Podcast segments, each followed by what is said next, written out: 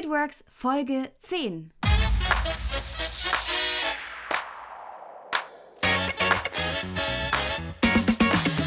Ja, herzlich willkommen zu einer neuen Folge von It Works New Work Konzepte mit Alissa Stein. Alle zwei Wochen unterhalte ich mich mit spannenden Liedern über das Thema New Work und vor allem, wie es funktionieren kann. Ja, und wer träumt nicht davon, weniger zu arbeiten? Aber kann das wirklich funktionieren? Ja, die Antwort ist ein deutliches Ja, es kann funktionieren. Und welche positiven Effekte weniger Arbeiten auf die Kultur, auf die Leistungsfähigkeit und auch auf die Innovation haben, das erfahrt ihr in dieser Folge. Mein heutiger Gast ist ein in Deutschland viel zitierter Mann, weil er als Missionar für neue Arbeitsweisen gilt. Er ist Medienwissenschaftler und seit 20 Jahren im Digitalgeschäft tätig. Seitdem hat er verschiedene Agenturen gegründet und Dozententätigkeiten ausgeübt. Und aktuell ist er der Geschäftsführer der Bielefelder Digitalagentur Rheingans Digital Enabler, in der er den 5-Stunden-Arbeitstag bei gleichem Urlaubs- und Gehaltsanspruch einführte. Darüber hat er im letzten Jahr sein erstes Buch Die 5 5-Stunden-Revolution im Campus Verlag veröffentlicht und hält Vorträge zu dem Wandel, der unser Leben und unser Arbeiten immer mehr verändert. 2018 gewann er den zweiten Platz des Chefsache Awards, 2019 den ersten Platz des Sing New Work Awards, wurde zum Zing Insider und Zing Top Mind 2019 gekürt und sein Unternehmen wurde kürzlich von der Stadt Bielefeld als besonders familienfreundlich ausgezeichnet. Ich freue mich riesig auf dieses Interview und begrüße ganz, ganz herzlich Lasse Reingans. Vielen Dank, Alissa. Nette, nette einleitende Worte. Dankeschön. ja, wenn man so viel geleistet hat. Lasse, gleich zum Einstieg. Würdest du sagen, dass du ein Kind der 70er, 80er, 90er oder 2000er bist und was für dich dieses Jahrzehnt prägt? Okay, ich bin auf jeden Fall Kind der 80er. Ich bin tatsächlich Jahrgang 80. Das heißt, was hat das geprägt? Ähm, bei meinen Eltern als kleiner Junge auf dem Sofa Otto Walkes Schallplatten hören, dann irgendwann C64 besitzen und in der Schule plötzlich einen Nokia 6110 äh, in der Oberstufe bekommen oder sich selber kaufen. Das war so ein bisschen im Schnelldurchlauf. Ach, herrlich. Hattest du als Kind einen Traumberuf und wenn ja, warum war das dieser Beruf? Also als Kind, ich glaube so, als klein, ich kann mich nicht erinnern, was ich als kleines Kind mal werden wollte. Wahrscheinlich im Kindergarten Polizist und dann später vielleicht mal Pilot, aber Irgendwann hatte ich den Plan, ich äh, würde gerne Musik studieren und Musiker werden. Das hat sich dann aber tatsächlich so rund um das Abi ein bisschen verworfen. Und zwar, weil ich dachte, Musik kann man auch als Hobby durchaus intensiv ausleben und ausüben. Deswegen habe ich mich dann für Medienwissenschaften oder Medienproduktion äh, entschieden. Machst du heute auch noch Musik? Ja, das ist jetzt ein total wunder Punkt. Also ich würde total gerne viel mehr Musik machen, aber äh, macht viel zu wenig. Also ich sammle, was heißt sammle? Ich habe durchaus viele Gitarren im Keller und ein paar Bässe und finde Musikinstrumente als solche auch total äh, schön. Also ich, wenn ich irgendwo tolle Instrumente sehe, dann bin ich immer schwer geneigt, da meinen Keller noch mehr voll zu machen mit. Aber äh, grundsätzlich mache ich viel zu wenig Musik, also eigentlich so gut wie kaum. Ab und zu nehme ich eine Gitarre in die Hand, aber das ist ähm, eher selten der Fall. Na, schade, ja, sowas kommt immer zu kurz. Wer war denn dein Kindheitsheld? Ähm, ich glaube, Colt Sievers ein Stück weit, falls den jemand kennt. Ein Colt für alle Fälle hieß die Serie damals. Das sind auch 80er Jahre. Wahrscheinlich dann auch David Hasselhoff, also die ganzen schlimmen 80er Stars. Ähm, ich glaube, viel mehr Helden gab es damals noch gar nicht. Vielleicht irgendwann so die Ärzte, als es dann, ja, als ich selber so Anfang der 90er plötzlich Fan wurde. Das hat sich mittlerweile auch ewig lange schon gelegt, aber äh, das waren so die Sachen, die man oder die ich damals ganz toll fand. Ach, schön. War eine runde Sache dann. genau. Jetzt habe ich gerade in der Einleitung deine ganzen Aus Auszeichnungen aufgezählt. Welche hat dich denn am glücklichsten gemacht? Am glücklichsten gemacht. Also das ist, ähm, ich bilde mir da ganz wenig drauf ein, ne, weil das sind ja Dinge, die auch teilweise von außen auf einen zugetragen werden. Man gar nicht viel dafür getan hat, vielleicht außer dieses Arbeitszeitmodell einzuführen und damit in der Presse zu landen. Ich glaube, dieses Chefsache Award war schon insofern gut oder beeindruckend oder hat mich auch wirklich glücklich gemacht, weil das tatsächlich auch die Relevanz von einem neuen Arbeitsmodell für die Gesellschaft auch hervorhebt. Das geht nämlich da gar nicht so um Arbeitszeit, sondern auch um die ganzen Folgen drumherum, nämlich ähm, Gleichberechtigung im Beruf, Chancengleichheit für Frauen und Männer. Das ist, glaube ich, schon wirklich eine tolle Sache. Beim Xing New Work, äh, Work Award muss ich sagen, da war ich total geflasht, hatte wirklich zittrige Knie, als wir den gewonnen haben, weil ich damit nicht gerechnet hätte und weil das natürlich vom Setting in der Elbphilharmonie in Hamburg auch eine Riesensache gewesen ist. Mhm. Ähm, dieses ausgezeichnete Familienfreundliche aus Bielefeld, das ist ja eigentlich ein total kleiner Preis oder eine kleine Auszeichnung dagegen, ist aber auch schön, weil man einfach da wirklich auch von außen nochmal gezeigt bekommt, dass das gesehen wird, was man da macht. Und auch, dass es nicht so eine ja. Bekloppte Idee ist, sondern wirklich auch was, wo wir tatsächlich auch Arbeit mit haben. Ne? Es ist ja nicht so, dass wir weniger Zeit einfach so locker äh, haben im Fünf-Stunden-Tag, sondern dass wir da wirklich auch an uns selbst viel arbeiten müssen, als Team viel arbeiten müssen und wirklich immer wieder hinterfragen müssen, was tun wir da? Und das ist insofern auch eine schöne Auszeichnung, also die ausgezeichnete familienfreundliche Auszeichnung der Stadt, weil das von außen dann auch irgendwie äh, gesehen wird und das einen natürlich erfreut. Ja, total. Und ich glaube, das wird auch immer relevanter, dass äh, Unternehmen sich wirklich auch äh, familienfreundlich zeigen und gerade Frauen auch die Möglichkeit geben, alles unter einen Hut zu bekommen. Absolut, ja klar. Auf jeden Fall bin ich deiner Meinung, hundertprozentig. Wie war das denn bei dir, bevor du jetzt die Idee hattest, bevor du auch die Agentur übernommen hast? Ähm, hattest du selber das Gefühl, dich in so einem Hamsterrad zu befinden? Also, ich glaube, wenn man in diesem Hamsterrad steckt, dann hat man das Gefühl viel zu selten. Ich habe ähm, in einer anderen Agentur, also bevor ich meine Agentur gekauft oder übernommen oder gegründet hatte, hatte ich zehn Jahre lang mit anderen Gesellschaften gemeinsam eine andere Agentur hier in der Region äh, aufgebaut. Wir waren dann irgendwann, als ich ausgestiegen bin im Sommer 2017, so knapp über 40, 45 Leute. Ähm, und ich hatte zwei Jahre vorher schon angefangen, mir zwei Nachmittage freizunehmen, weil ich genau das gemerkt habe, dass ich wirklich einfach kaum Zeit für gar nichts mehr habe. Dass morgens der Tag früh beginnt, dann werden E-Mails geprüft oder auch geschrieben. Dann äh, hatte ich damals auch schon Kinder, die natürlich dann auch irgendwie versorgt oder einfach nur äh, begegnet werden wollten. Dann ging der Job los und der Job hört ja auch bei uns Kreativen irgendwie selten auf, ne? weil mhm. natürlich, es gibt den operativen Alltag, es gibt aber auch rundherum Dinge, die man recherchieren muss. Es gibt natürlich auch Fragen per Mail oder per WhatsApp oder Threema, Xing, irgendwelche Chat-Tools, wo man einfach überhaupt ganz schlecht abgegrenzt wird ne? oder sich selber ganz schlecht abgrenzt. Und da muss ich echt sagen, als ich dann ausgestiegen war im Sommer 2017, habe ich das Gefühl, tatsächlich wirklich da dem Hamsterrad so ein Stück weit entkommen zu sein, was mir in dem Moment aber gar nicht so äh, bewusst war. Das war also schon eine Sache da, ich glaube, das hat Corona jetzt auch tatsächlich gezeigt. Dieser Notstopp mit dem Shutdown hat, glaube ich, ganz vielen Menschen gezeigt, ach du heiliger Strohsack, wo war ich denn gerade?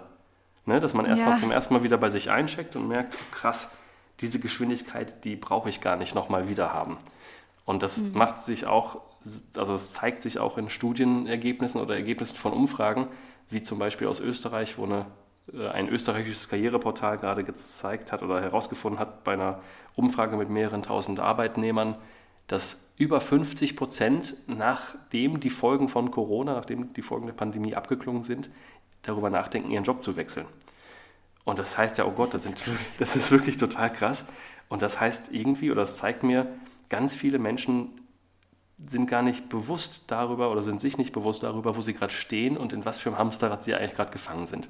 Und bei mir war das natürlich auch so, als ich da diesen, nicht Notstopp, aber meinen Ausstieg bei der alten Agentur hinter mir hatte, saß ich hier im Garten und habe gedacht, okay, egal was jetzt kommt, egal was ich zukünftig äh, arbeiten möchte oder tun möchte, schaffen möchte, so arbeiten möchte ich nicht nochmal. Mhm. Und das mhm. war irgendwie der Anfang von so Gedankenketten und Gedanken und Ideen, die mich am Ende zu diesem Fünf-Stunden-Tag-Konzept gebracht haben und zu der völligen Überzeugung, ich werde das versuchen und ich werde das einführen und ich bin sicher, dass es funktioniert. Hast du denn das Gefühl gehabt, dass das ein besonders mutiger Versuch von dir ist oder hast du einfach gesagt, ach, wir probieren es einfach und mal gucken, was dabei rauskommt? Das ist eine tolle Frage, weil ganz viele Menschen genau das immer so sagen, oh, wie mutig lass es, hätte, hätte ich mich nie getraut und was für ein bold Move und so. Ich habe äh, da das überhaupt nicht so gesehen. Also ich habe gedacht, also ich habe einfach in mich hineingespürt und gemerkt, eigentlich macht alles andere gar keinen Sinn. Und wenn da irgendwie was schieflaufen sollte, so auf dem Weg, dann hat man ja die Möglichkeit, das alles zu revidieren. Also nur weil ich heute was entscheide, muss es ja nicht morgen noch richtig sein. Und das ist, glaube ich, auch in der heutigen Zeit eine ganz wichtige Erkenntnis, die viel mehr Menschen, glaube ich, haben sollten, dass man tatsächlich immer wieder gestalten kann und auch Dinge ändern kann, revidieren kann und auch einen anderen Weg plötzlich wieder einschlagen kann. Das heißt, in dem ja. Moment habe ich gesagt, was soll denn passieren? Ich meine, wir werden nicht sterben, nur weil wir weniger arbeiten. Eine, eine, Folge könnte sein, eine Folge könnte sein, dass Kunden das nicht gut finden, ja. Da muss man gucken, ob man eventuell für Kunden eine Ausnahme macht oder denen erklärt, warum das sinnvoll ist, auch für die. Und äh, plötzlich könnte es sein, dass wir keine vernünftigen Umsätze mehr schaffen, also dass die Produktivität nicht, nicht entsprechend steigt. Und das sind alles Dinge, ja, das kann alles passieren. Und dann erkennt man das und dann macht man es eben wieder anders. Das ist doch kein Problem. Deswegen besonders mutig fand ich das gar nicht. Ich habe gedacht, das ist eine super Idee für die aktuelle Zeit und kann mir vorstellen, dass Menschen das auch durchaus schaffen, eben in weniger Zeit das Gleiche zu erreichen.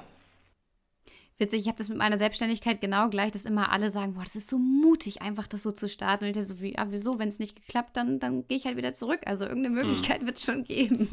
Ja, besonders wenn man dabei äh, sich anguckt, wie sich der Fachkräftemangel in den letzten zehn Jahren so entwickelt hat und dann guckt, wie sich die, die Altersentwicklung oder die Demo der demografische Wandel gerade darstellt, dass in den nächsten zehn Jahren zehn Millionen Arbeitnehmer vom Arbeitsmarkt verschwinden, eben die Babyboomer-Generation, die in Rente geht. Ich glaube tatsächlich, wir haben in Zukunft so viel Arbeitsplatzwahlmöglichkeiten, dass es mhm. gar nicht, ne, dass wir brauchen uns eigentlich keine Sorge machen. Ich meine, mal schauen, was ja. jetzt Corona noch als, als spätere Folgen noch mit sich bringt, aber im Grundsatz glaube ich, wir haben genug Arbeit für alle. Das denke ich auch. Warum waren es denn jetzt genau fünf Stunden und nicht zum Beispiel sechs Stunden oder andere, eine andere Zeit? Weil, ähm, also weniger fand ich schon, weniger Zeit hätte ich tatsächlich sehr mutig gefunden. Ähm, bei fünf Stunden ist halt so, dass du dann eine Mittagspause brauchst. Ne? Irgendwann, wenn du jetzt um 8 Uhr anfängst, um 1 Uhr solltest du dann, äh, glaube ich, Mittag essen, weil sonst einfach dein Körper keine Energie mehr hat. Und da habe ich mir gedacht, okay, so eine Mittagspause kennt jeder von sich. Dann gehst du zum Italiener um die Ecke, nimmst die Tagespasta und kannst dich danach eine Stunde aufs Sofa legen und nicht viel schaffen also zeigt ja auch so, gibt, es gibt ja auch Studien über die Leistungsfähigkeit so über den Tag verteilt und nach der Mittagspause ist die halt sehr gering. Und da haben wir ja. gedacht, okay, das macht überhaupt keinen Sinn. Also wenn man dann eine Stunde länger für die Mittagspause noch zeitlich braucht und dann noch danach eine Stunde, um sich wieder reinzufinden, dann kann man das auch gleich sein lassen. Also daher, daher die fünf Stunden. Ne? Also danach, die Alternative wären ja eigentlich sieben gewesen, so im Zeitaufwand für Arbeitnehmer. Ja. Und das ähm, schien mir irgendwie das war zu wenig. Also das hätte, das hätte nicht den Wandel irgendwie äh, gebracht, den ich mir wünsche für meine Arbeitnehmer und auch für mich selber, dass man dann wirklich viel vom Tag hat. Und hattest du von Anfang an Vertrauen in deine Mitarbeiter, dass sie das Gleiche in fünf Stunden auch schaffen können? Ja, das ist auch eine interessante Frage, weil natürlich das auch wieder auf jetzt die Haltung zu sprechen kommt, die ich eigentlich habe Menschen gegenüber. Und das ist auch, glaube ich, was, was mich von, von vielen unterscheidet an der Stelle. Viele Manager oder Geschäftsführer oder Vorstände sind ja der Auffassung, dass ihre Mitarbeitenden überhaupt nicht arbeiten wollen, sondern wirklich dahin gepeitscht werden müssen. Ne? Dieses mhm. Command and Control Mindset. Ich glaube, dass Menschen von sich heraus morgens aufstehen und gestalten wollen und dass die was schaffen und in die Welt bringen wollen und dass die sich selbst verwirklichen wollen und wirklich Leistungen liefern möchten. Also es steht ja keiner morgens auf und sagt, heute mache ich mal so einen richtig schlechten Job, sondern eigentlich stehen alle auf und wollen mit ihren Leistungen, also mit ihren Kompetenzen und ihren Interessen irgendwas Gutes in die Welt bringen. Und mhm. daher glaube ich, ähm, ich bin eher so ein Typ, ich vertraue grundsätzlich darauf, dass Menschen so sind und denke, daher fiel es mir auch leichter, weil ich dieses Vertrauen genau meinem Team, was ich eigentlich überhaupt nicht kannte, weil ich da erst zwei Wochen der Chef war sozusagen, ähm, dass ich meinem Team auf jeden Fall vertraut habe, weil ich so grundsätzlich sehr viel Vertrauen in Menschen habe. Jetzt hast du es gerade gesagt, ähm, du warst zwei Wochen der Chef und hast dann die Idee hervorgebracht. Wie waren denn so die Reaktionen auch in deinem privaten Umfeld, gegebenenfalls auch von den bisherigen Geschäftsführern und natürlich auch den Mitarbeitern? Ähm, das war total interessant. Ich habe das natürlich, also ursprünglich, als ich als sich der Plan so manifestierte, dass ich A, diese Agentur übernehme und B, in meinem Kopf klar war, dass ich dieses andere Arbeitszeitmodell anfangen wollte, habe ich erst gedacht, ich mache das so im Sommer 2018, also so ein halbes, dreiviertel Jahr später. Mir wurde direkt aber in den ersten Tagen klar, wenn ich das mache, dann bin ich selber so in diesen eingefahrenen Prozessen gefangen und in dieser Gemütlichkeit eines funktionierenden Organismus, dass ich da gar keine Disruption mehr reinbringen werde. Also da mhm. wurde mir klar, wahrscheinlich sinkt die Chance, dass ich diesen Fünf-Stunden-Tag wirklich implementieren möchte. Und dann ähm, habe ich das aber gemerkt so für mich. Ne? Und dann habe ich mit Anwälten zeitnah gesprochen, mit Arbeitsrechtlern, ob das überhaupt, ob das überhaupt legal ist, sowas zu machen. Und da fand ich erstmal eine Reaktion von außen ganz spannend. Die Arbeitsrechtlerin hat mich gefragt, ob das eine ganz perfide Masche sei, meine Mitarbeiter vor die Tür zu setzen, fristlos, weil das oh. ja zeigen würde, dass die vorher nicht gearbeitet haben. Und das fand ich total ab absurd. Das ist mir überhaupt nicht so gekommen. Das fand ich auch ein bisschen traurig eigentlich für den Stand der Anwälte, dass die immer so böse denken müssen. Ähm, es haben mhm. andere aus, also andere Bekannte und Freunde zum Beispiel gesagt, dass ich vorsichtig sein muss, dass ich Menschen nicht den Anker nehme. Für manche ist es vielleicht der einzige Anker, diese Struktur von 8 bis 17 Uhr zu arbeiten. Und das fand ich auch ganz interessant. Das, sind einfach, das ist einfach gut, wenn man da viele Menschen, äh, glaube ich, daran teilhaben lässt an solchen Gedanken, weil man da ganz viele Perspektiven auf ein Thema bekommt, die man selber vielleicht gar nicht gehabt hätte. Aber so im Grundsatz ja. von außen fand das einige Menschen auf jeden Fall auch toll und bewundernswert, weil ich da wirklich meiner Intuition oder meinem Herzen folge und eine, eine Sache vorantreibe, an die ich wirklich glaube. Also das mhm. heißt, erstmal war es eine positive Resonanz von überall. Allerdings auch bei manchen Unternehmerkollegen natürlich auch so, Lasse, du bist ein Spinner, wie soll das denn funktionieren? Äh, der, der, der, das Pferd muss schwitzen und nicht der Jockey, also solche komischen, äh, alt, althergebrachten äh, Management-Weisheiten, die habe ich dann aber geflissentlich ignoriert. Sehr gut, das muss man ja. auch mal machen und vor allem jetzt am Ende dann wirklich zeigen, hier, ich habe auch damit Erfolg. Ja, man muss halt auch tatsächlich irgendwie einstehen für seine, für seine Ideen. Ne? Also das ist, glaube ich, was, ja. Ich hätte, glaube ich, schon früher aufgeben können. Auch tatsächlich 2018 waren wir zwar profitabel, 2019 gab es ein paar Krisen und 2018 gab es auch ein paar Krisen immer wieder natürlich. Und ich habe da wirklich auch innere Kämpfe gehabt. Ne? Also innere Kämpfe, mhm. immer wenn so Krisen aufkommen, habe ich geguckt, er liegt das jetzt hier am Fünf-Stunden-Tag? Ist das wirklich ein Modell, was nicht funktioniert? Und ich muss tatsächlich sagen, in verschiedenster Form habe ich dann immer wieder festgestellt, nee, daran liegt es nicht. Es gibt andere Gründe. Es gibt andere Gründe, warum das nichts geworden ist oder jenes nichts geworden ist. Und am Ende ähm, muss ich das aber auch immer mit mir auskämpfen. Genauso wie eben manchmal mit externen Meinungen mich auseinanderzusetzen und mit denen das auszufeiten. Ja, jetzt wurdest du ja wirklich wahnsinnig viel interviewt, äh, wurdest zitiert, hast ein Buch geschrieben. Was ist denn so der größte Vorwurf, den du auch immer wieder verteidigen musst?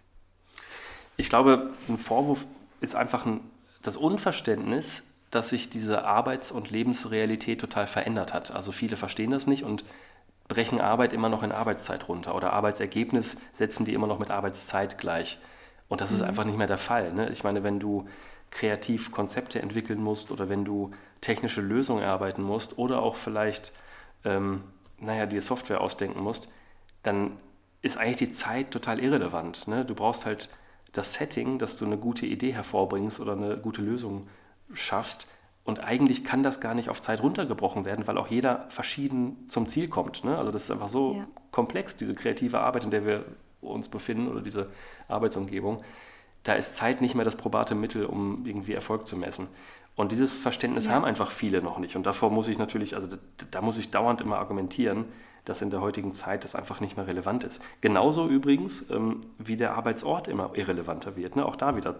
Corona hat gezeigt, dass mein Team, was ich im Anfang März schon ins Homeoffice geschickt habe, komplett, dass die auch von jedem Ort der Welt total produktiv arbeiten können. Und deswegen in der Folge haben wir unser Büro leer geräumt, nicht weil wir das komplett kündigen, sondern einfach nur, weil wir sagen, wir nutzen jetzt die Chance, die Corona uns da gibt, weil wir eh alle remote arbeiten, so wie die meisten unserer Kunden, ähm, und hinterfragen mal das Bürokonzept oder Bürokonzepte generell und bauen uns da ein Büro hin, so wie wir es brauchen. Ohne Präsenzpflicht, ne? das ist auch so eine Sache. Also die können jetzt arbeiten, wo sie wollen und wir brauchen das Büro für Interaktion mit Kunden, Interaktion mit Team, aber halt nicht dauernd, so wie früher jeder sitzt an seinem Schreibtisch, auf seinem Schreibtischstuhl mit seinen Bildern an der Wand, sondern halt wirklich jeder benutzt einen Ort so, wie, er, wie dieser Ort ihm hilft, zum besten Ergebnis zu kommen. Aber ihr hattet auch vor Corona noch eine Präsenzkultur, oder? Äh, ja, grundsätzlich schon. Also vor allem in der Anfangsphase des Fünf-Stunden-Tages haben wir ganz klar gesagt, hier, wir müssen alle vor Ort sein, wir müssen um 8 Uhr anfangen und um 1 Uhr aufhören damit wir gemeinsam an, einer, an einem gleichen Ort sind, um diese Latenz, die man manchmal hat, wenn man eine E-Mail, eine Frage per E-Mail zu einem Kollegen schickt und der einfach zwei Stunden braucht, bis die Antwort kommt, aber einen das selber total hindert, zum Ziel zu kommen. Das heißt, wir wollten an einem Ort sein, damit man schnell mal dahin gehen könnte und einfach mal eine operative Frage direkt loswerden wird und eine Antwort kriegt. Ähm, ja. Das hat sich dann aber ein bisschen flexibilisiert, weil wir gemerkt haben, dass es gar nicht so notwendig ist, ne? weil wir uns eh, also weil eh die meisten Kollegen genau wissen, was gerade das Ziel von ihrer eigenen Arbeit ist und was die Aufgabenstellung ist und man gar nicht so viel Interaktion mit den Kollegen braucht. Ne? Jetzt mal vom mhm. Sozialen abgesehen. Ähm, dann hat sich dann so ergeben, dass manche eben später anfangen, manche früher anfangen, dafür bleiben manche länger, dafür gehen manche eher. Und dann hat sich auch eingespielt, dass einfach zum Beispiel eine Kollegin, die weit pendelt, dass die mindestens einen Tag Homeoffice macht. Weil ich auch selber das so bescheuert finde, wenn Menschen zwei Stunden Auto fahren müssen, damit sie Total. irgendwo fünf Stunden im Büro sitzen. Und da haben wir halt einfach, also wir haben schon auch lange vor Corona all die Möglichkeiten gehabt, technisch mit VPN-Verbindungen, mit Videokonferenzsystemen und mit, also mit Voice-over-IP-Telefonanlagen, sodass man eigentlich komplett von überall seinen Job perfekt erledigen kann. Das heißt, wir hatten mhm. ganz anfangs ja eine Präsenzkultur auf jeden Fall, aber haben die einfach, weil die Realität sie nicht erfordert, haben wir die auch aufgeweicht komplett. Ja. Wie siehst du das denn momentan durch Corona und alle und Homeoffice ähm, merkt man ja, dass viele doch noch länger arbeiten. Kriegt ihr das in den Griff, dass, dass ihr trotzdem bei den fünf Stunden mehr oder weniger bleibt? Ich glaube, dass also unser Ziel ist immer diese fünf Stunden. Aber manchmal hast du einen schlechten Tag, manchmal hast du einen guten Tag, manchmal kannst du vielleicht schneller zum Ziel kommen, manchmal langsamer. Und wir kontrollieren unsere Kollegen natürlich nicht so hart, dass wir da anrufen und vorbeikommen und sagen, hier, du arbeitest so lange. Ähm, wir haben natürlich eine, eine Zeiterfassung auf Kunden- und Projektebene und ich gucke mir die durchaus an und möchte auch sehen, wenn da zu viel Arbeit passiert. Und dann rufe ich da auch an und gucke oder mache eine Videokonferenz oder treffe mich auch mit denen, um zu gucken, was mhm. können wir tun, damit das nicht so passiert, damit ihr nicht irgendwie 35 oder 45 Stunden Wochen habt, weil ich das einfach nicht möchte, weil ich halt glaube, das ist, das ist in unserer Branche und in dieser Wissensarbeitswelt kontraproduktiv tatsächlich. Jetzt soll ja dieser Podcast auch so ein bisschen Inspiration geben, beziehungsweise so eine Art Anleitung, es selber auch zu machen. Und du hattest es vorhin schon gesagt, Deutschland ist ja sehr auch von diesen Kontrollmechanismen geprägt. Wie gehst du denn vor, wenn du merkst, Mensch, der, der Mitarbeiter Müller oder wie auch immer, ähm, der kommt nicht so weit in seinen fünf Stunden wie, wie Frau Schmidt? Ähm, ich glaube, ich kann gar nichts raten. Ne? Ich muss dann mit dem Kollegen oder der Kollegin ins Gespräch gehen oder auch mit, mit einem Team ins Gespräch gehen und gucken, was können wir hier tun, um Herrn Müller oder Frau Müller zu unterstützen. Und was gibt es denn da für Gründe, warum vielleicht Frau Müller da Probleme hat? Also es kann ja auch sein, dass man besonders bei so komplexen Arbeitsrealitäten, dass man eine Aufgabe machen muss, die einem gar nicht liegt. So, und da muss man mhm. einfach gucken, wo sind denn die Stärken im Team und wer kann diese Aufgabe eventuell schneller erledigen.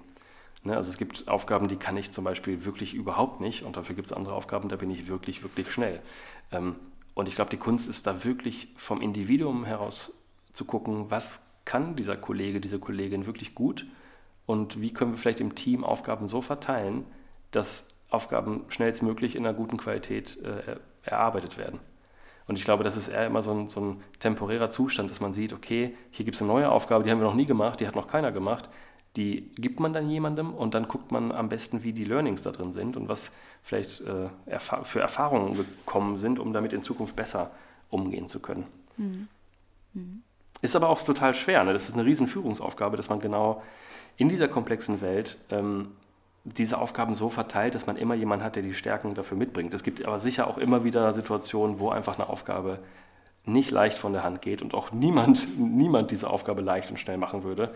Und das sind die Momente, wo man vielleicht als Team gucken kann, ob man zuarbeiten kann, mithelfen kann oder wo einfach jemand tatsächlich dann in den sauren Apfel beißt und diese Aufgabe in mehr Zeit löst. Also es ist ja auch nicht so, dass wir jeden Tag fünf Stunden Tage haben und dann alles äh, Friede, Freude, Eierkuchen erledigt ist. Es gibt immer Tage, da muss man ein bisschen länger arbeiten. Obwohl länger arbeiten bei uns halt nicht heißt, man sitzt von morgens bis nachts am Rechner, sondern man sitzt halt mal vielleicht acht Stunden am Rechner anstatt fünf. Was aber die Ausnahme sein soll. Ne? Ja. ja. Wie ist es denn generell? Also jeder Mensch arbeitet ja auch anders. Der eine braucht dann mehr Guidance als der andere. Ähm, wie habt ihr es am Anfang gemacht? Welche Unterstützung habt ihr auch den Mitarbeitern gegeben, sich umzustellen? Also wir haben erstmal ähm, sehr offen das diskutiert ne? und geguckt gemeinsam, wo sind denn Hürden oder Potenziale, die wir sofort erkennen, wenn wir uns gerade zwei Stunden Zeit nehmen, darüber nachzudenken, die uns in unserer Arbeit behindern. Ne? Also welche Tools nutzen wir, die, die schlecht sind, welche Technologie ist vielleicht veraltet, was, was fehlt uns am Arbeitsplatz oder auch, auch kulturell, was in der Kommunikation, was läuft da schief, etc. pp. Das haben wir gemeinsam als Team erarbeitet und ein paar Regeln aufgestellt, wie wir glauben, wie wir gemeinsam am besten, am effizientesten arbeiten können. Das haben wir dann mit externer Supervision alle zwei, drei Monate ähm, im Team nochmal aufgegriffen in Workshops und haben uns wirklich einen Tag eingesperrt und einfach offen den Raum aufgemacht, um darüber zu sprechen, wie wir naja, äh, manche Dinge vielleicht umgesetzt haben, wo, wo manche Dinge zwar besprochen, aber nicht umgesetzt wurden, etc. pp. Das heißt, da wurde ganz viel im Team erarbeitet, gemeinsam, sodass allen auch klar war, dass, wir hier eine, dass es eine Teamaufgabe ist, einen Fünf-Stunden-Tag zu schaffen. Ähm, wir haben mittlerweile jetzt nach fast drei Jahren, wo wir diesen Fünf-Stunden-Tag so, so leben, tatsächlich auch ganz viele Methoden erarbeitet oder Konzepte gesammelt, wo auch vielleicht einzelne weiter entwickelt werden können, obwohl andere, also man kann ja nicht jemanden entwickeln, sondern der muss sich selber entwickeln, wo man vielleicht einfach Angebote macht als Chef ne, oder als Firma, ähm, wie vielleicht Menschen es schaffen, resilienter zu werden oder wie die vielleicht äh, Selbstreflexionsmethoden lernen können, Achtsamkeitstrainings kriegen und so weiter. Unter anderem zum Beispiel äh, mhm. durch Yoga, wo wir eine Yogalehrerin fest im Team eingestellt haben, die montags mit uns, jetzt vor Corona, als wir im Büro waren, jeweils äh, montags um 13 Uhr mit uns eine Stunde Yoga gemacht hat. Was auch total ähm, irgendwie absurd ist, dass alle zusammen dann in Yoga-Klamotten im Büro liegen, aber dann doch irgendwie auch super war, weil das auch so eine super Schleuse war vom intensiven, fokussierten, ich sag mal, High-Performance-Arbeiten in den Feierabend. Ne? Dass man wirklich dann in einem ganz anderen Modus aus dem Büro geht und da auch wieder, glaube ich, Energien freisetzt, die man sonst, hätte man diese Methode, in dem Fall Yoga, nicht gekannt oder genutzt, überhaupt nicht so leicht erreicht hätte. Also würdest du auch sagen, mit der richtigen, ich nenne es mal Befähigung, kann man jeden Arbeitnehmertyp auch mitnehmen mit diesem Modell? Ja, äh, ich glaube schon, aber das ist, fällt dem einen natürlich leichter und dem anderen schwerer. Ne? Ich glaube, es gibt auch Menschen, die, naja, die es total toll finden, äh, acht bis zehn Stunden im Büro zu sein und davon fünf Stunden mit Kollegen zu quatschen und drei, vier Stunden ihren Job zu machen. Ne, so. Ich glaube, das ist eine Sache, was will man eigentlich für sich? Und das ist auch eine Frage, die sich jeder, glaube ich, stellen muss. Und da sind auch viele gar nicht befähigt, so mit, äh, in der heutigen Zeit, sich das mal zu fragen. Ne, was will ich eigentlich machen? Will ich hier bei Heckler und Koch an neuen äh, Maschinengewehren arbeiten oder möchte ich die Welt doch besser machen? Also es ist einfach mal so eine mhm. Grundsatzfrage. Ich glaube, ähm, da können manche Menschen noch ein bisschen äh, sich auf den Weg machen, um das mal so zu formulieren. Ich glaube, mhm. wir haben festgestellt, es geht auf jeden Fall um den Einzelnen. Wenn die einzelnen Menschen keine Lust haben auf fünf Stunden Tage, dann ist es ein Problem. Ähm, so dass wir mittlerweile glauben, die Aufgabe von Unternehmen in der Zukunft, um erfolgreich zu bleiben oder zu werden, ist es wirklich individuell Lebensläufe zu unterstützen und zu, naja, ähm, und die zu begleiten ein Stück weit. Ne? Man muss sich mal davon äh, freimachen als Unternehmen zu glauben, dass Menschen für einen arbeiten möchten, sondern eher sich in diese andere Rolle zu bewegen, dass man äh, ein Angebot macht, damit Menschen für einen arbeiten wollen. Und wenn ja. das stimmt und wenn Menschen dann für einen arbeiten wollen und die ihre Stärken kennen und ihre Schwächen kennen und einfach wissen, wo sie hinwollen, das Individuum als, als Einzelnes, ähm, dann gibt es da eine ganze Menge Energie, die entfesselt wird. Ne? Und wenn diese Energie da ist und wenn das Leuchten in den Augen für den Job da ist, für die Vision vom Unternehmen oder für die Leistung, die man liefert, dann sind Fünf-Stunden-Tage eben auch plötzlich ganz leicht möglich. Und wenn die Kultur auch stimmt, ne? wenn Menschen eben ähm, Vertrauen bekommen von der Führung im Unternehmen, ähm, wenn die die Freiräume haben, dann können die auch ganz schön viel bewegen. In vielen Unternehmen ist es aber leider nicht vorhanden. Also weder das Vertrauen in die Mitarbeitenden noch die Möglichkeit, Gestaltung äh, wirklich naja, zu gestalten. Hast du denn das Gefühl, dass deine Mitarbeiter dadurch, dass sie im Privaten jetzt mehr Freiräume haben, sich besser entfalten können, auch im Beruf leistungsfähiger geworden sind? Äh, ja, auf jeden Fall. Also ich glaube, dadurch, dass die halt viel besser diese, auch diese Anforderungen im Privatleben äh, schaffen, ne? also dass die äh, mit Kindern und Familie viel mehr im, na, in Balance sind, will ich es mal gerade nennen, ähm, haben die natürlich auch viel mehr Fokusmöglichkeiten in dem konzentrierten Fünf-Stunden-Tag. Ne, das heißt, ich glaube, wenn du, mhm. wenn du morgens ins Büro fährst und schon weißt, ach Mist, ich muss noch irgendwie einen Kinderarzttermin ausmachen und mit dem Auto zum TÜV und meinen Personalausweis beantragen oder keine Ahnung was alles. Du weißt aber gleichzeitig, du kommst erst um 18 Uhr aus dem Büro raus und schaffst das gar nicht, dann muss das ja zwangsläufig. Teil deines Berufslebens oder deiner, deiner Zeit im Büro sein.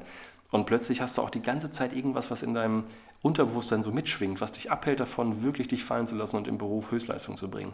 Also ich glaube, diese persönlichen Belange, die man im Fünf-Stunden-Tag einfach mal in den Nachmittag schieben kann, weil jeder Nachmittag genug Zeit bietet, um das zu lösen, das befreit insofern, dass du in diesen Fünf-Stunden-Tagen wirklich halt High Performance liefern kannst. Und das sehe ich bei meinen Kollegen. Und was man auch sehen kann, Es gibt plötzlich wieder Menschen, die dann mehr Hobbys ausleben oder die plötzlich wieder Sport machen und dadurch auch einfach gesünder werden und zufriedener werden. Wir haben ein paar Umfragen äh, mit der Uni hier gemacht, bei uns im Team. Da stellte sich heraus, dass die auch viel achtsamer mit Ernährung zum Beispiel umgehen. Ne, dass die viel bewusster mhm. einkaufen, viel bewusster kochen, weil einfach mehr Zeit dafür da ist und nicht so gehetzt von einer Pizza zur nächsten rennen.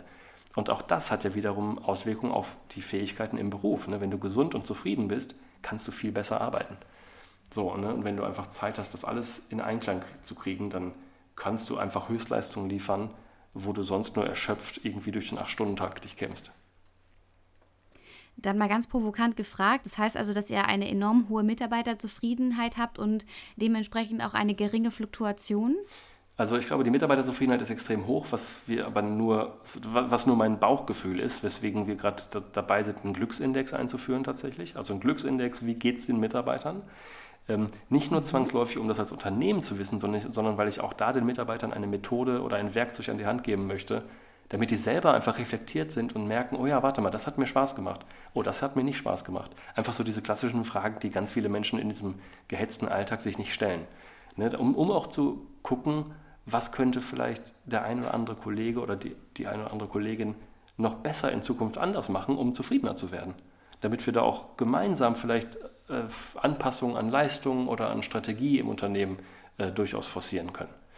Das ist der eine Part. Also ich mhm. glaube, die Zufriedenheit ist erstmal grundsätzlich hoch, aber wir wollen das noch ein bisschen untermauern mit ganz subtilen Fragen. Ne? Also auch nicht so, um die zu, auszuspionieren und zu wissen, wie die sind, sondern einfach auch für die, damit die Kollegen und Kolleginnen einfach besser über sich Bescheid wissen.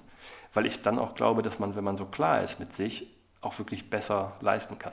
Ähm, die Fluktuation ist interessanterweise viel höher, als ich es erwartet hätte, weil, oder auch nur eine Theorie, ich habe einige Kollegen, die gekündigt haben, weil sie durch diese Mehrzeit, die sie hatten, ähm, gemerkt haben, dass sie nochmal was anderes machen wollen. Ne? Die, also der erste Kollege, der gekündigt hat, das hat mich irritiert, ähm, der hat plötzlich gemerkt, oh, ich will dieses Beratungs- und Agenturgeschäft nicht mehr machen. Ich möchte einfach mal in die Industrie, auf die andere Seite wechseln und an einem Produkt arbeiten. Ähm, ja, das war, auch, das war auch emotional durchaus eine, eine ganz schöne große Sache für den Kollegen. Das war jetzt nicht ganz ohne Tränen und ich fand es auch schade, aber ich fand es insofern auch schön als Chef, was auch mich ein bisschen, glaube ich, unterscheidet von vielen, weil ich da jemanden in eine Situation gebracht hat, wo er gemerkt hat, oh, oh je, ich, ich will jetzt noch weiterkommen, ich will jetzt noch mal was anderes machen, irgendwas ruft mich da und ich muss diesem Ruf folgen. Und infolgedessen ist er halt total zufrieden. Also das ist doch super, dass ich da jemanden habe, der nach seiner Entscheidung zu gehen zufriedener ist als vorher, weil das ja auch für uns als Unternehmen bedeutet, wenn der in seinem Job gerade nicht so zufrieden ist oder irgendwie immer wieder denkt, oh, ich will doch mal was anderes machen, dann ist er auch da nicht so leistungsfähig. Und das finde ich okay. Das ist ja überhaupt kein Vorwurf an irgendwen, weil ich glaube, wir wandeln uns doch die ganze Zeit. Und wer sich nicht wandelt, der kann auch in dieser sich ständig wandelnden Zeit nicht mehr so gut mitarbeiten oder mitmachen oder auch nicht zufrieden werden. So, und das ist so, dieses Phänomen, das habe ich jetzt öfter beobachtet bei immer, nicht immer mehr Menschen, aber durchaus immer wieder Kollegen, die einfach dann kündigen wollten, weil sie gemerkt haben, sie müssen jetzt irgendwie den nächsten Schritt machen. Einfach raus aus dem Trott, den sie jetzt vielleicht teilweise fünf oder zehn Jahre schon genauso machen um da nochmal andere Erfahrungen zu sammeln. Und ich bin mir auch da sicher, dass, oder was heißt sicher, ich glaube daran, dass man sich vielleicht irgendwann wieder trifft und die durchaus wieder an Bord kommen. Weil wir auch mit allen Kollegen im Guten auseinandergegangen sind. Das war nie irgendwie, also die fanden das genauso traurig wie wir und man geht aber, weil man weiß, es gibt jetzt den nächsten Schritt zu gehen. Dann deckt sich ja aber deine Erfahrung auch mit der Studie, von der du vorhin erzählt hast, mit den 50 Prozent, mhm. die dann nach Corona was anderes machen wollen, dass es wirklich einfach ähm, ja, nach einer gewissen Zeit nachzudenken doch einen Wandel geben kann. Auf jeden Fall, ja, auf jeden Fall. Stellst du denn Unterschiede bei den unterschiedlichen Generationen fest? Also, dass, dass junge Leute, mal ganz plakativ gesagt, dass es denen schwerer fällt, sich zu konzentrieren. Dementsprechend fällt es denen auch schwerer, die fünf Stunden einzuhalten. Ist es genau andersrum? Was beobachtest du da? Hm. Ich glaube, also mein Team ist erstmal eher jung als alt. Ich glaube, ich bin mit, mhm. mit Jahrgang 80 ziemlich der Älteste gerade. Ähm, ich glaube, die sind anders aufgewachsen grundsätzlich. Ne? Die sind ja viel, auf viel mehr Kanälen zu Hause. Jetzt mal einfach nur WhatsApp, also allein die sozialen Medien, die digitalen Medien, da ist einfach extrem viel, was bei denen total normal ist. Was man denen, glaube ich, erstmal zeigen muss, dass das gar nicht so gut ist. Ne? Da gibt es ja auch Studien, wenn du kurz abgelenkt wirst, weil dein Handy vibriert, dann brauchst dein, dein Gehirn eine Viertelstunde, um wieder den gleichen Fokuslevel zu erreichen. Ich glaube, da muss man also erstmal nur sensibilisieren. Ich will jetzt nicht sagen, ja, die sind alle so, die sind alle unkonzentriert und irgendwie unerzogen, ganz und gar nicht. Ich glaube, das ist einfach nur eine Sache, da muss man mal darauf hinweisen und die dabei begleiten, das immer wieder festzustellen. Und wenn man das nämlich selber merkt, also man kann ja nicht, also Frontalunterricht funktioniert ja auch nicht. Lernen funktioniert ja nicht so, dass irgendwer was einem erzählt. Ne? Lernen funktioniert ja dadurch, dass man was erfährt. Und das heißt, wenn man die sensibilisiert und den Methoden an die Hand äh, drückt, genau auch wie Achtsamkeitstrainings oder auch Yoga, wo die in einem Zustand sind, wo sie Dinge gerade mal bewusst wahrnehmen, dann folgt daraus sowieso eine Verhaltensänderung, glaube ich. Und das heißt, die, die mit so vielen Kanälen im ganz normalen Alltag eh groß geworden sind, für die ist es ja normal und man muss denen einfach mal Erfahrung schenken oder denen das vorleben oder auch die einfach darauf hinweisen, ab und zu vielleicht ganz leicht, dass die wahrnehmen, oh ja, krass, das ist schon ganz schön viel, wenn ich auf allen Kanälen ständig immer wieder mit meinem Handy mit der Welt kommuniziere, obwohl ich ja eigentlich gerade arbeiten muss. Also ich will es nicht pauschalisieren, ja. ne, dass die Jungen oder irgendwie anders sind als die Alten. Ich glaube, das ist einfach ein anderes Aufwachsen und ähm, deswegen wissen die auch gar nicht, wie das vorher ja war. Und wenn man da aber mal vielleicht im Team auch drüber spricht, ganz offen und auch wertfrei, dann folgt, glaube ich, eine Gedankenkette davon. Wie ist es denn bei dir? Jetzt haben wir ganz viel über deine Mitarbeiter gesprochen, aber schaffst du es, die Agenturarbeit in fünf Stunden zu erledigen? Und was hat sich vor allem auch bei dir persönlich verändert seitdem?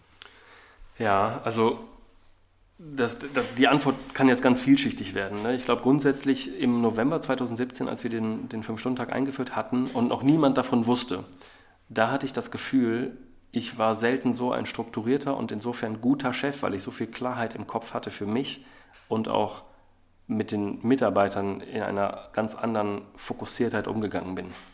Weil ich wusste, der Tag ist kurz und ich muss mich selber extrem strukturieren am Anfang und dann dieser Struktur folgen für den Tag.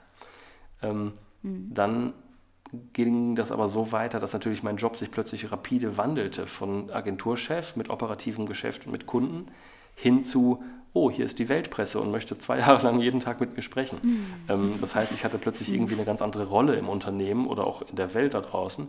Dann kam natürlich mein Buch dazu, dann kamen Interviews und Vorträge von, naja, ganz verschiedener äh, Herkunft sozusagen. Ähm, und so bin ich immer wieder in meiner Rolle komplett gewandelt ein Stück weit. Und deswegen ist der Fünf-Stunden-Tag für mich natürlich insofern schwer zu handeln, weil einfach so viele verschiedene Aufgaben gerade bei mir liegen.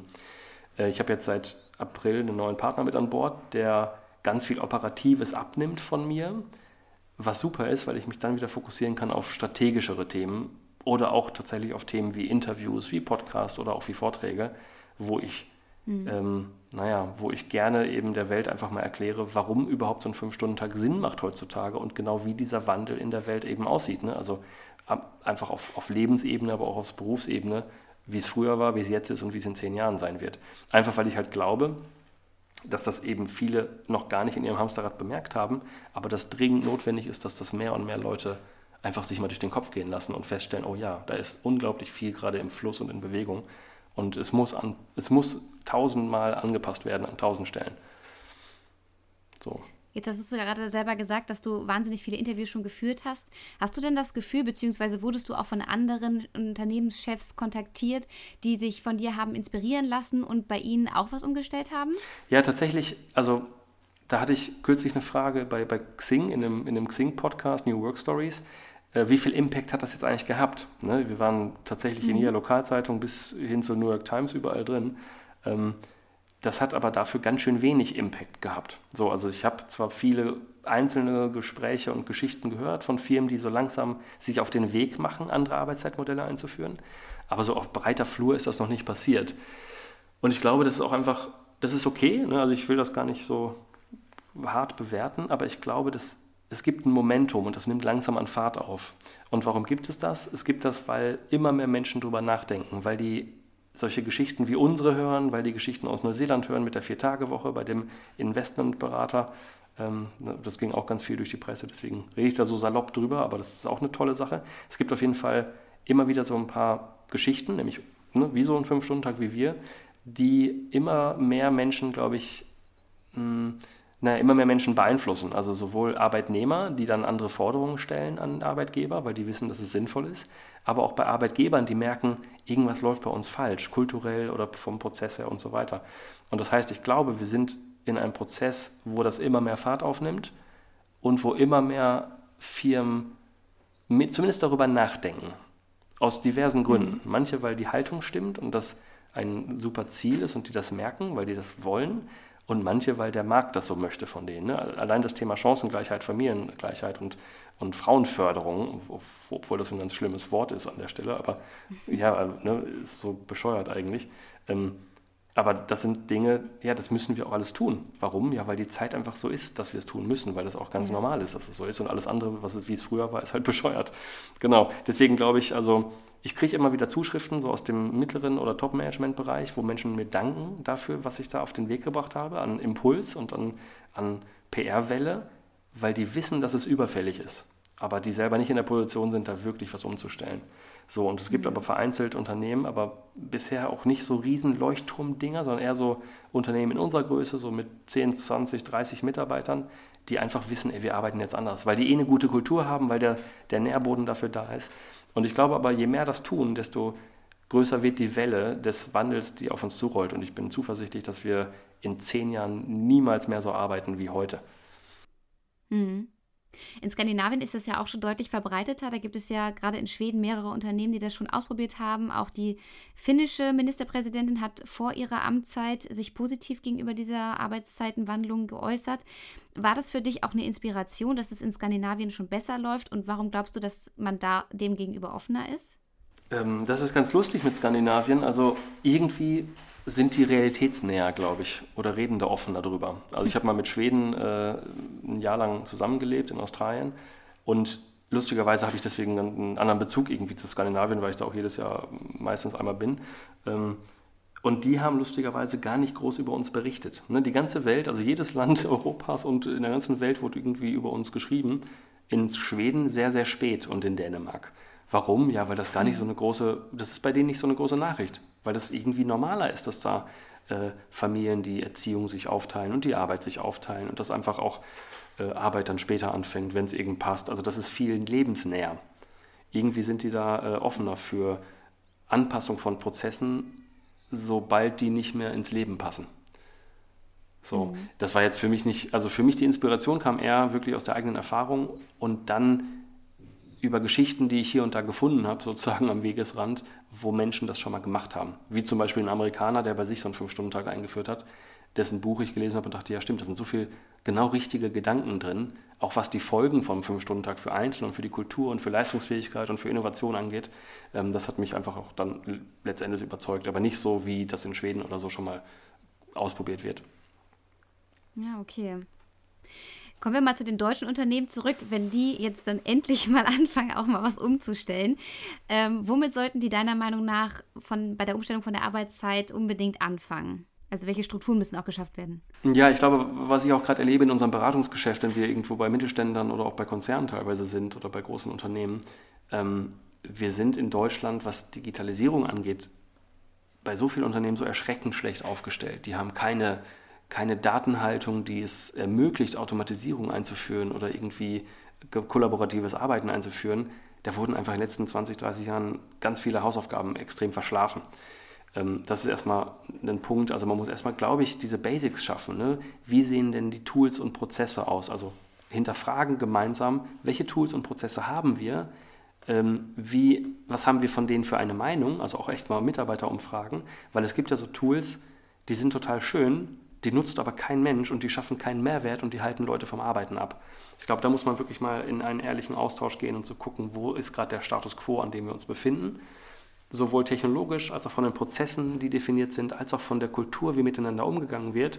Also auch da ganz viel Transparenz erstmal schaffen, um dann zu gucken, okay, wie sieht denn unser, unser Zukunftsbild aus, unser gemeinsames? Ne? Wo wollen wir denn eigentlich hin? Und wenn man da steht, dann kann man sich langsam auf den Weg machen und je nachdem, wie radikal man vorgehen möchte, aber durchaus einfach Dinge identifizieren, Prozesse identifizieren, vielleicht auch Umgangsformen identifizieren, die man nicht mehr haben möchte, und, ne, die man anpassen möchte. Und dann ist man schon mittendrin. Und ich glaube, auch bei uns der Fünf-Stunden-Tag, wir sind ja nicht jetzt die fertigen Fünf-Stunden-Tag-Experten, sondern das ist ein ständiger Lernprozess, ein ständiger Wandel, der auch immer wieder bei uns Einzug hält. Also wir, ich glaube nicht, dass wir so wie früher eine Fabrik bauen und die funktioniert dann und ist fertig und macht dann 30, 40 Jahre lang genauso Gewinne, sondern es ist alles sehr komplex miteinander verwoben sehr menschlich und wir müssen ständig gucken, okay, wo stehen wir gerade? Also auch immer wieder reflektieren, wo man gerade steht und immer wieder auch Anpassungen vornehmen. Also ich glaube, der Weg ist da das Ziel. Ne? Es gibt kein Ziel, was man definiert, sondern es gibt eher so eine Vision, die man vielleicht hat und macht sich dann auf dem Weg in die Richtung an den Stellen, wo es am meisten schmerzt oder an den Stellen, wo man merkt, oh, hier haben wir das meiste Potenzial rauszuholen. Und wenn du jetzt selber nochmal zurückblickst, äh, was hättest du von Anfang an anders machen können sollen, wie auch immer? Mhm. Also ich glaube, vielleicht hätte ich ähm, so ein paar Dinge strukturierter oder messbarer starten sollen, ne? dass man wirklich guckt, okay, wie sind jetzt die Krankheitstage und wie sind die dann da oder wie sind jetzt die Pendelzeiten oder wie sind jetzt die Umsatzzahlen pro Tag, pro Mitarbeiter und so weiter und so fort. Aber dann ist man sofort wieder auch in so einem in so einem äh, Messen und Bewerten und dann ist man auch sofort wieder auf der Suche nach Schuldigen, wie es auch viel zu häufig ist. Ähm, das ist, glaube ich, auch nicht unbedingt zielführend oft. Also ich glaube, ich hätte ein paar Dinge vielleicht ein bisschen strukturierter oder geplanter angehen lassen können, bin aber dann auch gleichzeitig, wenn ich so ausspreche und darüber nachdenke, dabei zu sagen, ja, aber das hätte auch vielleicht ganz viel Gutes verhindert. Ne? Also es mhm. hätte vielleicht dann mehr Skepsis an manchen Stellen ähm, nach sich gezogen und dadurch bestimmte Entscheidungen verlangsamt oder verhindert. Ich bin eigentlich ganz zufrieden, wie es war, weil das ja auch nochmal mich darin bestärkt, es ist eh nie fertig. Ne? Es ist auch immer, es ist einfach so, wie es ist und wir müssen gucken, was haben wir heute und was wollen wir davon nicht mehr und was wollen wir in Zukunft und dann muss man sich weiter auf den Weg machen. Auch die Dinge, die wir vor drei Jahren vielleicht an der Tafel haben stehen äh, lassen, was unsere Prozesse sind, die wir doof finden. Wir haben da Dinge eingeführt oder geändert oder auch eben wegfallen lassen und vieles davon ist gar nicht mehr so. Das haben wir schon wieder hinterfragt und haben gemerkt, nee, so gut war das gar nicht. Das war eine gute Idee, aber zum Ziel gekommen sind wir nicht. Und ich glaube, ja. wir sind ähm, in Deutschland gerne dabei, uns eine Idee zu machen, die durch, zu durchdenken und das dann einzuführen und glauben, das ist dann perfekt. Und ja. davon müssen wir uns wirklich befreien, weil das ist immer vielleicht für einen Moment kurz perfekt, aber zehn Minuten später vielleicht nicht mehr oder zwei Tage oder zehn Jahre. Und man muss sich einfach wirklich frei davon machen, dass man dass man weiß, dass es ständig im Fluss ist und ständig im Wandel ist und dass man damit, also dass man wirklich agil bleibt. Das ist ja auch irgendwie so ein Buzzword der letzten Jahre. Ähm, was aber auch nicht ausreichend gelebt wird, weil man zu sehr an Dingen auch dann festhält, weil die liebgewonnen sind.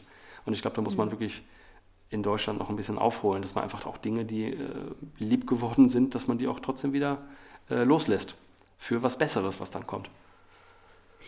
Aber apropos Messen, weil du es auch gerade ganz am Anfang gesagt hattest, ich kann mir vorstellen, dass du ganz, ganz häufig gefragt wirst, wie sich das finanziell ausgewirkt hat. Ob das jetzt positiv ist, ob es gleich geblieben ist, ähm, ja, ja, wie ihr da Ähm, das ist, also ich, ja, also als Unternehmen muss man natürlich Profite erwirtschaften, damit man nachhaltig irgendwie am Markt bestehen kann. Das ist total klar.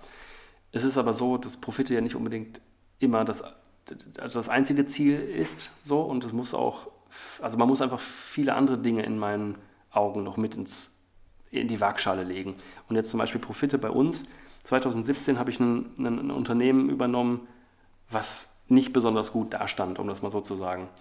Ähm, da war ein Team von zehn Leuten, dann habe ich die übernommen, ähm, habe da einen neuen Markennamen mitgebracht, habe einen neuen Chef mitgebracht, nämlich mich, habe das Leistungsportfolio, was wir an Leistungen liefern, total angepasst. Also haben da, ich habe da einfach extrem viele Umbrüche mitgebracht, ne? komplett einmal mit der Säge durch sozusagen. Mhm. Und habe dann nochmal dieses neue Arbeitszeitmodell mitgebracht. Das heißt, ich habe irgendwie vier riesige Baustellen aufgemacht und war eigentlich sozusagen ein Startup, weil keiner uns kannte. Also mich vielleicht lokal, hier so ein paar Menschen, klar, ehemalige Kunden und so weiter.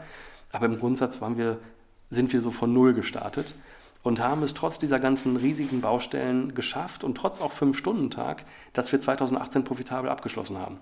Das heißt, profitabel, alle Mitarbeiter haben Gehalt bekommen und zwar, wie ich mittlerweile mal rausgefunden habe, weil ich äh, von einer Zeitung interviewt wurde und das mal einfach recherchiert habe, dass wir überdurchschnittliche Gehälter bezahlen. Also trotz Fünf-Stunden-Tag kriegen meine Kollegen überdurchschnittlich mehr Geld als, also jetzt auch nicht die Welt mehr, ne, aber einfach, wir sind nicht irgendwie Menschen, die schlecht bezahlen, sondern wir zahlen mindestens die Durchschnittsgehälter, wenn nicht mehr. Ähm, und trotz dieser ganzen Sachen und trotz meinem Gehalt, was auch bezahlt werden musste, ähm, haben wir Profit gemacht. Das heißt, an der Stelle kann ich nur sagen, okay, das muss uns dann auch erstmal einer nachmachen, dass man irgendwie im ersten Jahr nach so einem heftigen Sturm, auch durch Presse und so weiter, dass man da erstmal positiv rauskommt. Mhm. Ähm, und auch da wieder sofort die Leute, die anfangs 2017, Ende, als wir den, in der Presse standen, zum ersten Mal sofort Unkenrufe losgelassen haben. Ja, der ist doch bald pleite in wenigen Monaten, das kann gar nicht funktionieren. Ja. Doch, liebe, doch, liebe Freunde, es kann funktionieren. Man muss halt nur gucken, wie man das alles macht. So. Genau, also der an der gutes Stelle. Zeichen für Ja. Entschuldigung, ich wollte dich nicht unterbrechen. Ein gutes Zeichen für alle finanzzahlenlastigen Menschen, dass es auch funktionieren kann. Ja, ja, genau. Und wenn man das wirklich, also ich habe auch tatsächlich damals äh, natürlich ein paar Vorträge gehalten, auch hier in der Region, und habe anderthalb Jahre später jemanden getroffen zum Abendessen, weil wir uns einfach nochmal treffen wollten. Und der hat dann gesagt, Lasse, ich habe wirklich gedacht, was du für ein Spinner bist damals. Habe jetzt aber anderthalb Jahre drüber nachgedacht und festgestellt, nein, du bist gar kein Spinner, du hast wirklich recht mit so vielen Sachen, die du da sagst. Und das ist halt einfach, es ist, gibt halt da auf diese Arbeitszeitfragen, gibt es halt keine leichten Antworten. Und wenn man mich fragt, wie macht man das? äh, ja, es gibt halt tausend Wege, wie man das machen kann. Und es gibt tausend Felder, auf denen man aktiv werden muss.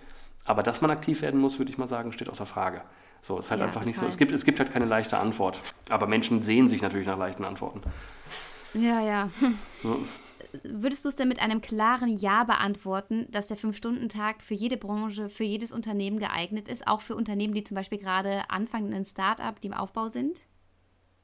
Nee, so ganz klar kann ich das nicht sagen. Ne? Es ist aber auch so, jetzt, wenn du Startup sagst, ne, dann da sind ja dann Menschen, also das ist eigentlich irgendwie ein, ein schönes Beispiel oder eine, eine Frage, die ich so noch nicht gehört habe, weil beim Startup ist es doch so, dass jemand eine Idee hat, eine Vision hat, die einen so antreibt, dass man in eine hochriskante Firmengründung einsteigt.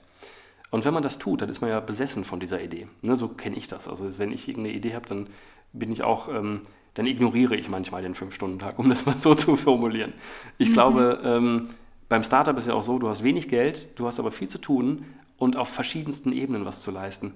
Du übernimmst also automatisch per se, per se schon mehrere Rollen auf einmal. Du bist nämlich Chef, dann bist du Entwickler, dann bist du Gestalter, dann bist du Marketingprofi und dann bist du Netzwerker, der Investoren sucht zum Beispiel. Du hast also vier, fünf Jobs, das heißt, der Fünf-Stunden-Tag ist an der Stelle, glaube ich, sehr, sehr schwierig. Aber Startups ist jetzt auch mal wirklich eine, ein Beispiel, das ist ja nicht normales Wirtschaften, um das mal so zu sagen. Ich glaube aber sonst in den Berufen, die wir jetzt mehr und mehr sehen, nämlich weg von repetitiver Arbeit hin zu Wissensarbeit, an diesen Stellen macht ein Fünf-Stunden-Tag auf jeden Fall Sinn. Und da ist es auch, glaube ich, tatsächlich relativ egal, in welcher Branche. Natürlich gibt es dann jetzt wieder die Leute, die sofort sagen, ja, aber was ist mit dem Handel, mit den Leuten auf der Fläche? Ja, und da muss man sagen, der Handel mit den Leuten auf der Fläche, das ist ein bisschen auch gerade ein Geschäftsmodell, was nicht ganz solide dasteht. Ne? Mit Online-Geschäften, mit Selbstzahlerkassen, mit Amazon Go, was man da schon sieht. Also auch da, da sind noch so heftige Herausforderungen in den nächsten zehn Jahren zu meistern. Ähm, Arbeitszeit ist es nicht. Ne? Ich glaube, ja. da geht es eher ganz anders, um ganz andere Themen. Oder auch bei, bei Pflegekräften ist auch immer ein Paradebeispiel. Muss man sich auch angucken, wo stehen wir denn in der Pflege gerade? Alle völlig überlastet, alle unterbezahlt, alle minder gewertschätzt so, das, ist, das kann so nicht weitergehen. Und ich mhm. glaube, wenn man einfach mal sich so ein Gedankenspiel ähm, oder auch nach Schweden guckt, wo diese Studie in einem Pflegeheim war mit Fünf-Stunden-Tagen, die abgebrochen wurde, weil es irgendwann zu teuer wurde, ähm, da muss man aber sehen, das wurde da zu teuer, weil die halt mehr Personal brauchten. Das ist ja erstmal ein Fakt, den kann man ja vielleicht stehen lassen. Man kann aber das auch ein bisschen anders mal nachdenken und überlegen, okay, was muss denn so eine Pflegekraft machen in so einem Pflegeheim? Oder was muss Pflege originär leisten? Und vielleicht ist es so, dass die originär leisten muss, dass die mit Menschen empathisch zusammenarbeitet. Wenn du aber einen Pfleger fragst, was muss er denn sonst so machen, dann muss der auf Zetteln irgendwelche komischen äh, Berichte schreiben, dann muss der Medikamente sortieren, dann muss er dies und jenes machen. Also, also alles so Themen, wo man durchaus auch Digitalisierung einführen könnte, wo man ähm, Robotik, Automatisierung und Sensorik einführen könnte. Das heißt auch diese Kontrollgänge, wenn Menschen schlafen, um zu gucken, ob die aus dem Bett gefallen sind, ja, das könnte man auch mit Sensoren lösen oder mit Bewegungsmeldern. Da muss man nicht unbedingt fünf Leute haben, sondern vielleicht reichen da zwei. Und wenn die in fünf Stunden eine bessere Pflege, weil das hat die Studie aus Schweden gezeigt, eine bessere Pflege mit besserer Zufriedenheit erreichen, ist das vielleicht ein Gedanke, den man mal weiterspinnen könnte. Und dann kommen wir zum Moment, wo es halt nicht mehr mehr Kosten sind, sondern wo einfach Technologien und Fortschritt genutzt wird mit Lebens-, ähm, mit Arbeitsbedingungen, die, naja, die am Ende dazu führen, dass die Leistung, die man da bekommt, nämlich gepflegt werden, dass die viel besser geleistet werden kann. Es ist ja. sehr witzig, weil es ist die perfekte Überleitung für die nächste Folge. Die geht nämlich über New Work in der Pflege. Also vielen Dank dafür. okay, cool. Super. Schön, also da bin ich ja auch ein bisschen neugierig auf die Folge. Okay, ja. mhm. ich schicke sie dir. Okay. Wenn du dich in einem ruhigen Moment zurücklehnst und ähm, mal reflektierst, welcher Aspekt ist für dich der schönste, den du beobachtest durch den Wandel? Ich glaube, am allerschönsten, also ja, was, was mich wirklich freut, zu sehen, dass in dieser ganzen Digitalisierung, wo so viele Menschen so viele Ängste haben, dass es am Ende doch immer mehr darum geht, den Menschen in den Mittelpunkt zu stellen. Das ist so das, was ich erlebe, ne? weil trotz der ganzen Technologisierung, die wir haben, kommen auch ganz viele menschliche Themen wieder in den Mittelpunkt. Mhm. Und das finde ich toll, weil es geht eigentlich immer um Menschen. Ne? Und das hat auch vielleicht gesellschaftliche Auswirkungen, die positiv werden. Ne? Also ich bin da eher so ein Optimist und glaube, ähm, wenn jetzt wirklich durch andere Arbeitsbedingungen oder durch andere Haltungen es dazu kommt, dass plötzlich wieder Familien mehr Kontakt miteinander haben oder Kinder besser aufwachsen oder das Leben ein bisschen entschleunigt genossen werden kann, dann ist es doch was Gutes. Übrigens muss ich jetzt noch einen Satz dazu sagen, dass ich von vielen Menschen immer so, ja, so angegangen werde und kritisiert werde, weil die das Gefühl haben, ich nehme denen irgendwas weg oder irgendwer verliert in diesem Konzept. Aber am Ende muss ich sagen, in so einem Fünf-Stunden-Tag oder in dieser New Work, in der wir leben, ähm, am Ende gewinnen alle. Es gewinnen Kunden, ja. weil die bessere Leistung kriegen. Es gewinnen Arbeitnehmer, weil die einfach besser leben können. Es gewinnen Arbeitgeber, weil die Arbeitnehmer zufriedener und gesünder sind und motivierter sind. Ähm, und es gewinnt auch die Gesellschaft, weil einfach da weniger schlecht gelaunte, äh, sch schlecht ausgeruhte ja. Menschen durch die Gegend laufen. Und das ist so, ähm, ja, das ist das, das freut mich eigentlich, dass es am Ende menschlicher wird. Und ich hoffe, dass das jetzt noch mehr Fahrt aufnimmt, dass mehr und mehr Firmen merken, oh ja, wenn wir zusammen was schaffen, dann ist das schöner, als wenn vielleicht ich alleine den Gewinn einheimse oder wenn äh, wir immer in diesen Wirtschaftskampf gehen, wir gegen die und so weiter. Ja. Auch Lasse, ich möchte mich ganz herzlich bedanken, dass du nicht nur dein Modell vorgestellt hast, sondern auch so viele positive Aspekte über das Thema Leadership und wie man einfach wirklich eine gute Führungskraft ist. Und ich bin mir ganz, ganz sicher, dass äh, viele dieses Interview jetzt hören und sagen, Mensch, den Lasse, den hätte ich auch gerne als Chef. Wie sieht das denn aus? ähm, seid ihr momentan auf der Suche? Kann man sich bei euch bewerben? Also natürlich kriegen wir wirklich, wirklich massig Bewerbung, muss man echt sagen. Also so ein Fünf-Stunden-Tag, das weckt offenbar wirklich Bedürfnisse. Ne? Und auch die Dinge, wie wir sie machen, also wie wir beraten und wie wir vielleicht äh, technische Lösungen bauen und so weiter. Das sind Sachen, die machen halt auch riesig Spaß, deswegen wollen auch, glaube ich, viele bei uns arbeiten. Nichtsdestotrotz freuen wir uns natürlich immer, wenn Leute irgendwie aus der Umgebung hier, ich sag mal, aus München hatten wir Bewerbung, das ist halt schwierig, weil ja, einfach weil wir zwar ganz viel Remote-Arbeit möglich machen, aber dennoch halt viele Kunden hier in der Region haben. Ähm, mhm. Wenn wir Bewerbungen bekommen, da freuen wir uns immer drüber. Es gibt auch immer wieder natürlich neue Zugänge bei uns. Ne? Also auch jetzt in Corona haben wir zwei neue Kollegen an Bord geholt. Ähm, deswegen freue ich mich eigentlich immer, spannende Bewerbungen zu bekommen und zu lesen. Ähm, deswegen immer her damit, klar, auf jeden Fall, das ist cool. Und auch, vor allem auch eine, ein Aspekt, den wir auch feststellen, bei uns bewerben sich manchmal äh, Menschen, die ganz spannend sind so, und die auch wirklich tolle, tolle Sachen schreiben die bei uns dann aber keinen Platz finden, aber wir die dennoch vermitteln an Unternehmen, die wir auch toll finden. Und dann freuen sich auch wiederum alle. Ne? Das heißt, wenn Menschen ähm, irgendwie von ihrem Status quo weg wollen, dann finden wir dennoch manchmal auch die Möglichkeit, dass man die dann, wenn sie bei uns keinen Platz finden, dass die vielleicht in unserem Netzwerk unterkommen. Ja. Genau.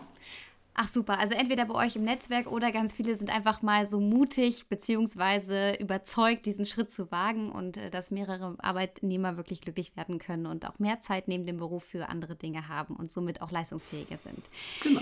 Lasse, ich hätte noch wahnsinnig viele Fragen, aber ich möchte auch gar nicht zu viel vorwegnehmen von deinem Buch, die Fünf-Stunden-Revolution, nochmal ganz, ganz warm hier ans Herz gelegt, äh, sich unbedingt dieses Buch zuzulegen und zu lesen. Und dann möchte ich mich einfach ganz herzlich bei dir bedanken. Es war ein wunderschönes, aufschlussreiches Interview und ähm, ich danke dir von Herzen, dass du diesen Wandel vorantreibst und wirklich aufzeigst, es funktioniert, es lohnt sich für alle Seiten. Dankeschön. Sehr gerne, Alissa. Vielen Dank, dass ich dabei sein durfte. Ich danke dir. Mach's gut. Jo, du auch. Tschüss. Ciao. Das war It Works. Abonniert den Podcast, damit ihr keine Folge mehr verpasst. Und wenn euch die Folge gefallen hat, freue ich mich riesig über jeden Like oder Kommentar. Und wenn du Fragen oder Anmerkungen oder aber auch Wünsche für eine neue Folge hast, dann schreib mir gerne eine Mail an kontakt@alissa-stein.com.